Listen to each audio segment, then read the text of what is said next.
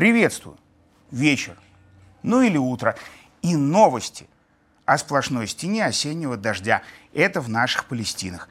И новости же сплошной стеной, сносящих стены и все остальное ракеты бомб в Палестине уже совсем непонятно чьей.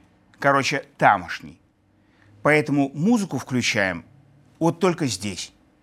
О! Чтоб хоть дальше уже было, как раньше. По возможности спокойно, без новостей, одна сплошная аналитика. Ну, то есть в вечернем или утреннем эфире была наша обычная и традиционная международная рубрика «Лавров за гранью». И еще хорошо бы, чтобы дальше было, как в песне. Чтоб всегда было солнце, мама и я, Лавров. А вот как оно будет, сейчас расскажу. И за все остальное отвечу тоже. Ведь дальше наша традиционно необычная пресс-конференция наоборот, для которой, надо сказать, за прошедшие недели вопросов вы подготовили достаточно. Хотя и это тоже надо признать, самым дебатным среди вас в международной повестке стал вопрос смены моего имиджа. И вот чтобы имидж серьезного международника поддержать, про это говорить не буду. А для разминки отвечу на вопрос Джозефа Смита через электронную почту. Какие политические блогеры могут комментировать такие важные темы, как результаты парламентских выборов в Польше?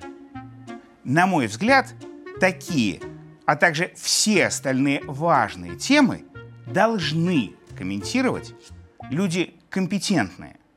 А могут, к сожалению, все. С другой стороны, значит, и я могу попробовать, и уже прямо сейчас. Разве что для тех, кто на YouTube, а не в телевизоре нас смотрит, перед тем как, предложу. Вы на канал наш подпишитесь, колокольчик нажмите, лайк поставьте, чтоб, если что, и мой комментарий прокомментировать смочь. И вот все же о выборах в Польше этих самых. Они прошли. И Польшу эту самую в полных политических руинах за собой оставили. Страна ныне на лагеря уже окончательно расколота, причем как политические, так и почти концентрационные, для беженцев. А главное, перспективы скорой консолидации, что необходимо для нормальной работы, нету у самой Польши никакой. Для внешнего управления страна осталась. И только. И, видимо, именно этим и восторгался президент Дуда, когда сказал, что это так демократия у них победила и распорядилась. Правда, не добавил, что это, видимо, так американская демократия, которая стояла сразу за всеми обеими враждующими группами, победила саму Польшу. А что ж в итоге? А теперь всем придется ждать хотя бы первых решений, хотя бы какой-нибудь новой польской власти, которые и покажут, как после распоряжений демократов изменится или не изменится польский курс.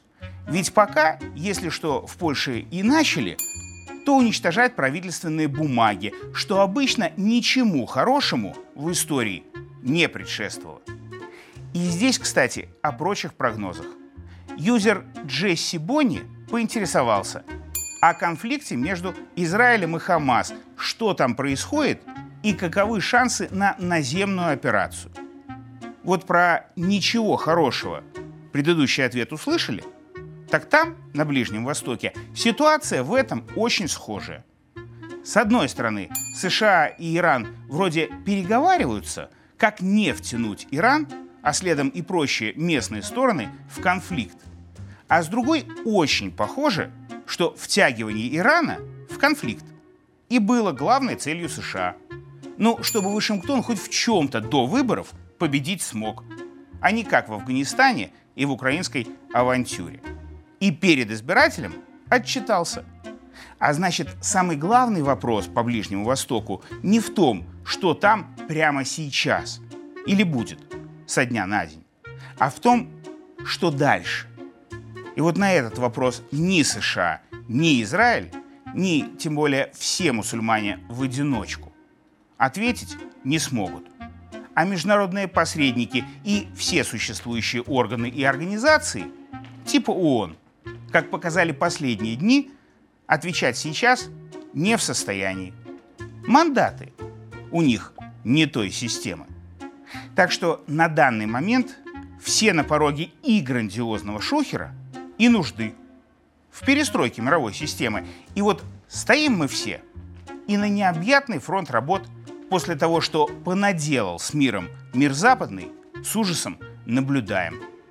Кстати, о нем, о понаделанном. Вопрос от нашей постоянной зрительницы и автора писем Екатерины Францевны. В Афганистане после 20 лет власти США такая демократия и права человека, что, видимо, есть смысл ездить за опытом. Может, стоит и критиков нашей диктатуры туда посылать. Уважаемая Екатерина Францевна, оно, конечно, было бы назидательно, но не надо. Афганистан и без того настрадался. У них, кстати, параллельно с ближневосточными событиями и землетрясение было. Погибло примерно столько же, сколько в Израиле и Палестине, но мировые СМИ не заметили.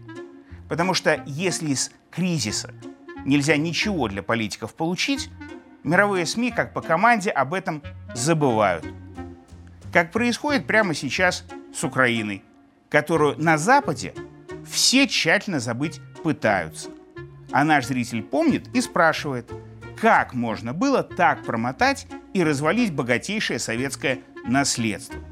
Отвечаю, это было нелегко. Но для того-то в Киев и посылали специалистов и экспертов в розницу и оптом. А месяц тому выдали неисполнимый список приоритетных реформ, которые вынь да положь Киеву сделать надо. Иначе никому Украина не НАТО. И вот здесь, кстати, стоило бы подсуетиться полякам. Не в смысле, что оттяпать территории, как спали и пытались их власти предыдущие, а в смысле, что понять, что под внешним управлением добра ждать можно, но идти это добро будет отнюдь не внутрь. И хотя, с одной стороны, это истина вроде очевидная, но с другой, все конфликты последних лет, месяцев и дней очевидно доказывают, разглядеть ее смогли не только лишь все. И на этом фоне несколько ехидно звучит вопрос от одного юзера из этих ваших интернетов. В комментарии он не совсем приличным, но открытым текстом написал, мол, не слишком ли много мы про США говорим. А что там говорят о пожарах в Якутии и что в США говорят о Пригожине? Видимо, имея в виду повестку, которая нам, видимо, прям должна быть ближе чем давешние пожары на Гавайях и еще более пошатнувшийся и упавший. Из-за них рейтинг Байдена, который, как Пригожин, тоже известен на всех континентах. На это в заключении, пожалуй, отвечу так. До тех пор, пока целью США и Британии, чинуш ЕС и много кого еще будет попытка установить внешнее управление, в том числе и нами, нет – мы говорим про них немного. Для того, чтобы их попыткам противодействовать, про них надо знать.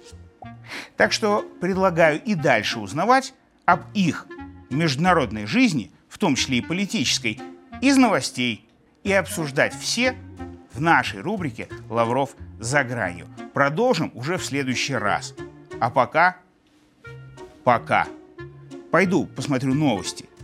И пусть хоть для нас они будут нормальными.